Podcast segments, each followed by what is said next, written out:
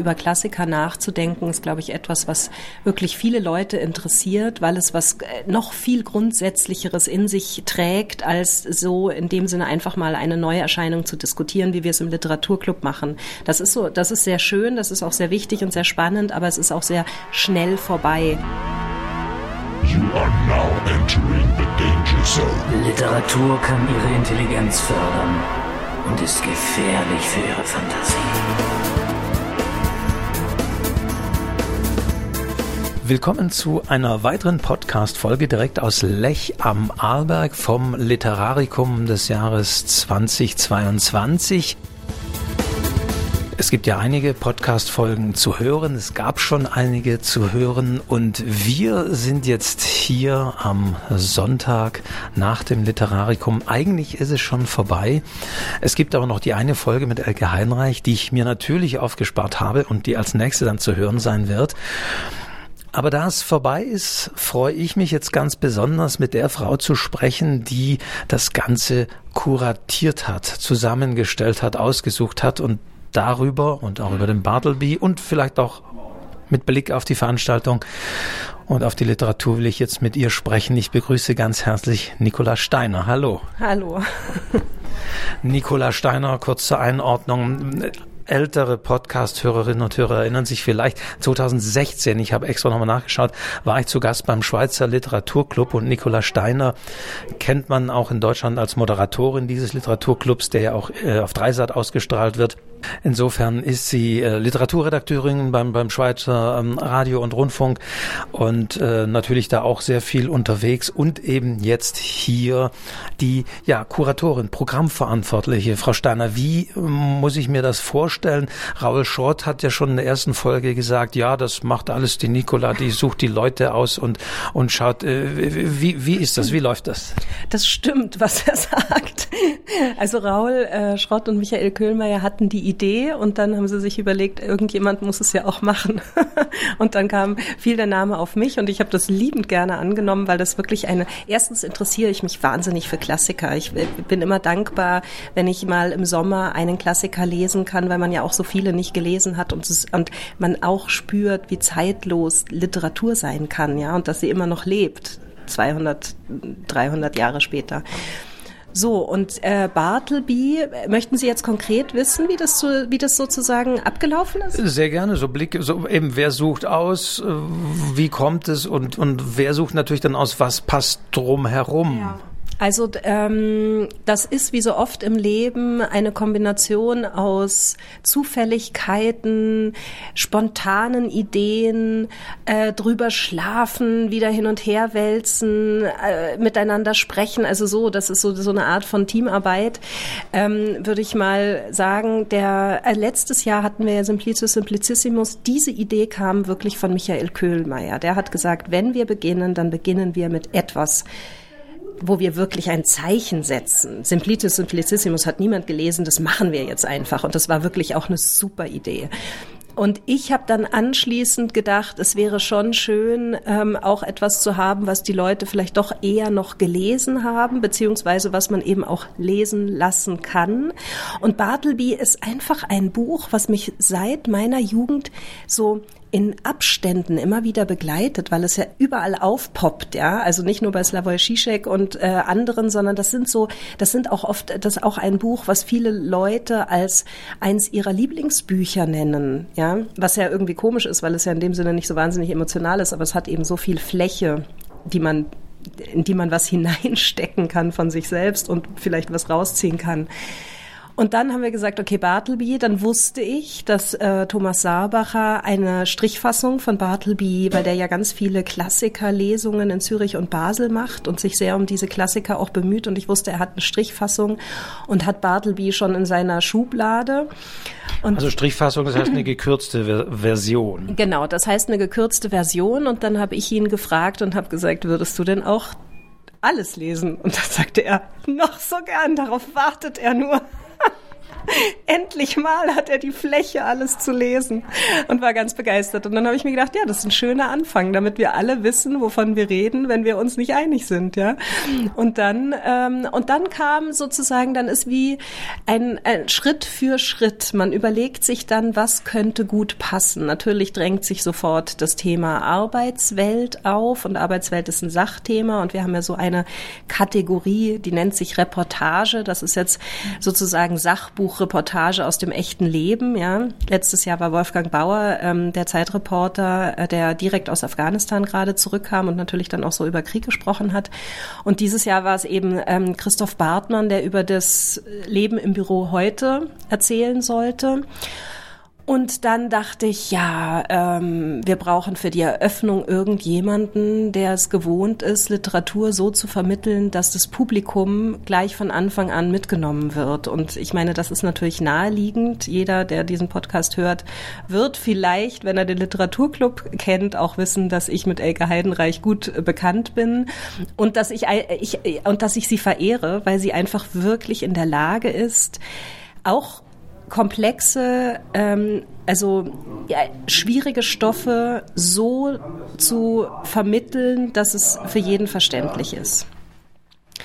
Und dann, ähm, und ich meine, Bartleby ist jetzt nicht so wahnsinnig hochkomplex, aber ich finde gerade bei Bartleby ist es irgendwie noch wichtig, dass man, dass man am Anfang einen Zugang ähm, von jemandem angeboten bekommt, ja, über den man dann reden kann. Das geht, es geht ja auch darum, dass man über diese ganzen Dinge dann miteinander ins Gespräch kommt. Ja, und dann äh, ergibt, ergibt eins das andere. Dann hat Elke mir geschrieben, sie hätte in Vorbereitung auf die Rede die Juliane Marie Schreiber gelesen, die sei so toll. Dann habe ich mir habe ich mir das angeschaut, habe gesagt, super Buch, das machen wir. So, also das ist so ein Ping-Pong aus eigenen Ideen und Gesprächen mit Leuten über dieses Festival. Das gebe ich ganz offen zu. Es ist nicht alles in meinem Kopf geboren, sondern es ist von mir sozusagen so wie immer angestoßen und dann über und dann bekomme ich ganz viele andere Vorschläge, wo ich sage, sage, ja, das passt jetzt irgendwie für mich nicht so gut, aber ähm, im Endeffekt ist es ein Sammeln, ja, Kuratieren von äh, verschiedenen Ansätzen, die hoffentlich in ihrer äh, Vollständigkeit dann einen möglichst weiten Rahmen bieten, um über ein Buch nachzudenken. Das wäre so der der Weg, ja, den ich so vor mir habe, ja, die Vision. Ob das dann aufgeht, muss das Publikum entscheiden. Was sind denn so die zeitlichen Dimensionen? Man muss ja auch gucken, wann haben die Leute Zeit, äh, wie ist die Planung, Verfügbarkeit, können sie anreisen, sind Bücher womöglich erschienen oder nicht erschienen, äh, wie läuft die Planung? Also ist jetzt, ohne dass Sie natürlich was verraten, aber ist jetzt zum Beispiel auch schon klar, wann wird das wie im nächsten Jahr mit welchem Text, welchem Buch stattfinden? Ähm, auch das ist sogenannte rollende Planung. Ähm, wir werden jetzt mal als nächstes wirklich das Datum fixieren für nächstes Jahr. Ich habe natürlich eine Idee, die zu 99 Prozent auch nächstes Jahr stattfinden wird. Und dann werde ich anfangen, so auch Step by Step die Leute zu, und ich habe auch schon Ideen, wen ich frage. Ähm, das Gute, glaube ich, bei diesem Festival, was mir in die Karten spielt, ist, dass wir nicht darauf angewiesen sind, äh, Neuerscheinungen zu nehmen. Das heißt, oft sind diese Leute irgendwie auch ähm, stehen eher zur Verfügung, wenn man, wenn, wenn schon der ganze Rummel vorbei ist und sie dann wieder mit einem äh, Buch kommen können, dann das ist irgendwie für, das ist wirklich jetzt von der organisatorischen Seite her ein Vorteil. Ich finde es auch von der Plan, also von der inhaltlichen Seite einen Vorteil, weil man auch sehen kann, dass Bücher eben irgendwie nachhallen, ja. Also man muss nicht immer so diese totale Aktualität wie im Journalismus, wo wir ja darauf angewiesen sind, immer Neuerscheinungen zu nehmen, den, der muss man nicht immer folgen. Aber in diesem Falle ist es gar nicht so schwer, wie man meinen möchte, die Leute für diesen Termin zu finden, ähm, es ist eher, äh, es ist, ich vermute, dass es eher beim Publikum ein bisschen schwierig ist, weil diese Sommermonate, ich bin mir noch nicht ganz sicher, also ähm, die Ferien haben so schon begonnen. Äh, Corona ist natürlich auch. Und ähm, vom Publikum hätte ich mir natürlich für dieses schöne Programm, was wir da zusammengestellt haben, einfach noch mehr ähm, Interesse gewünscht. Das ist, ist auch so mein Blick. Ähm, klar, man hat gesehen, es gibt Leute, ich habe auch mit Menschen gesprochen, die extra hier anreisen, teilweise auch aus Wien und sonst wie, die sich darauf freuen auf diese Tage. Aber auf der anderen Seite, ich selbst wurde auch ein bisschen drauf gestoßen und kannte das Format so auch nicht, erlebe das aber wirklich als sehr schöne Veranstaltung, wo man eben auch die Möglichkeit hat, was man sonst bei Lesungen nicht so hat, noch am Tag drauf auch noch mit den Autorinnen und Autoren ins Gespräch zu kommen, auch über andere Themen vielleicht. Aber ich habe mich schon gefragt, wie erfahren die Leute davon, hierher zu kommen? Man muss ja auch anreisen, man muss auch übernachten. Äh, also ich glaube, da, da ist sicherlich auch noch dran zu, zu arbeiten und, und zu bauen.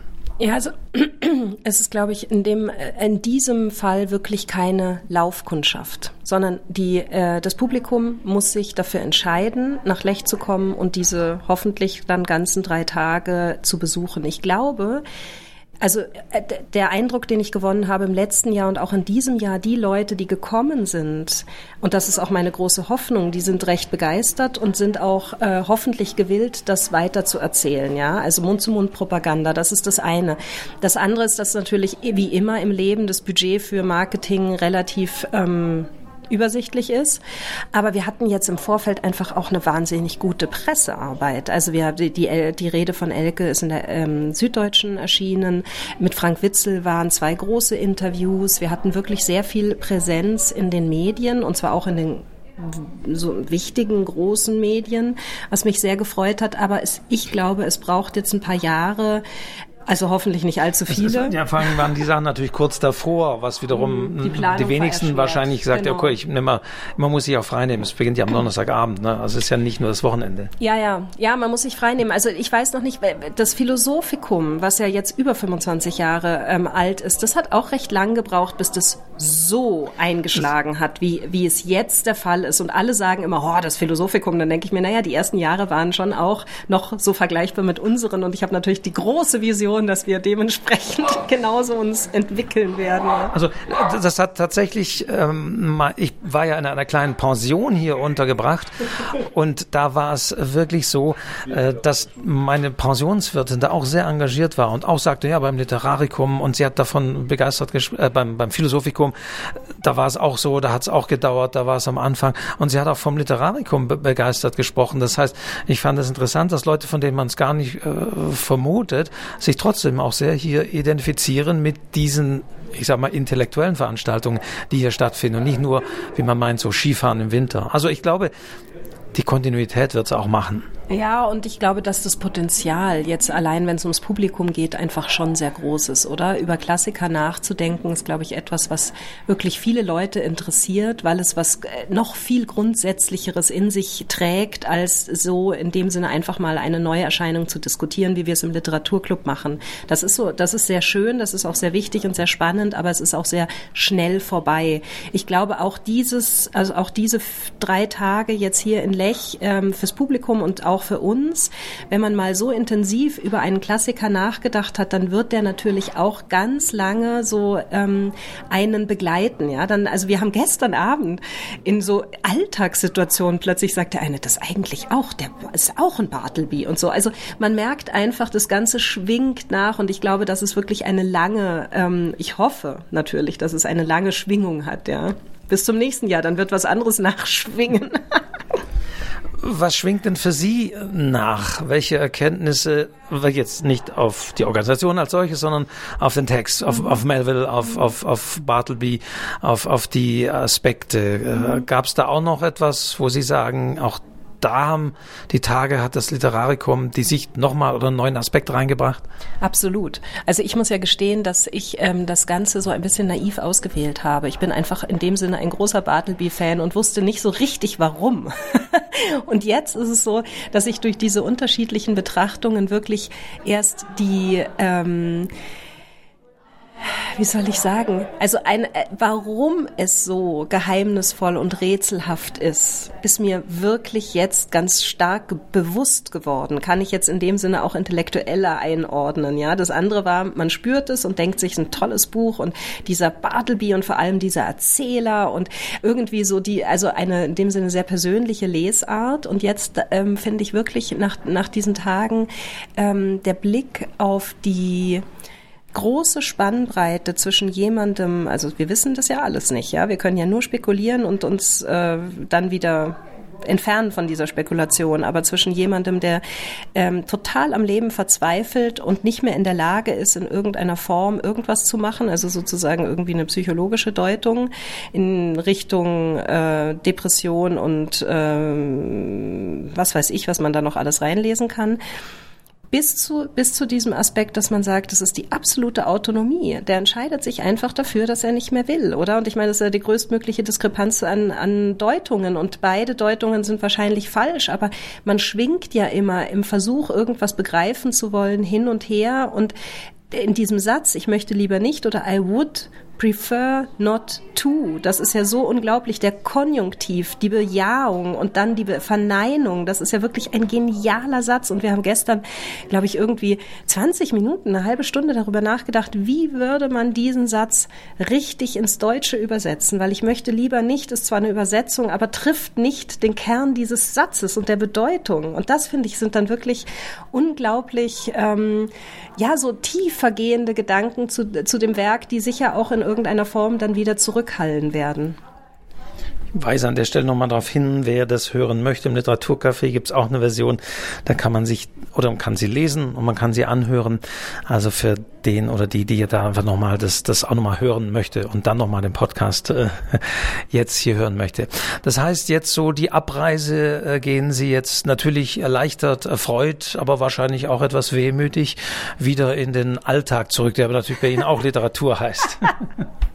Das ja extrem. Also ich bin wirklich sehr, ich darf ja nicht mehr sagen glücklich. Das wissen wir ja seit Juliane Maria Schreiber, dass das ein sehr falscher Begriff ist für diese Dinge. Ich bin äh, sehr zufrieden und sehr erschöpft, ja weil es auch diese Anst es ist ja auch eine Anstrengung, das will ich ja auch. Ich will ja auch, dass die drei Tage ein bisschen anstrengend sind und nicht so dahin plätschern, sondern einen auch fordern. Und mich haben sie sehr gefordert.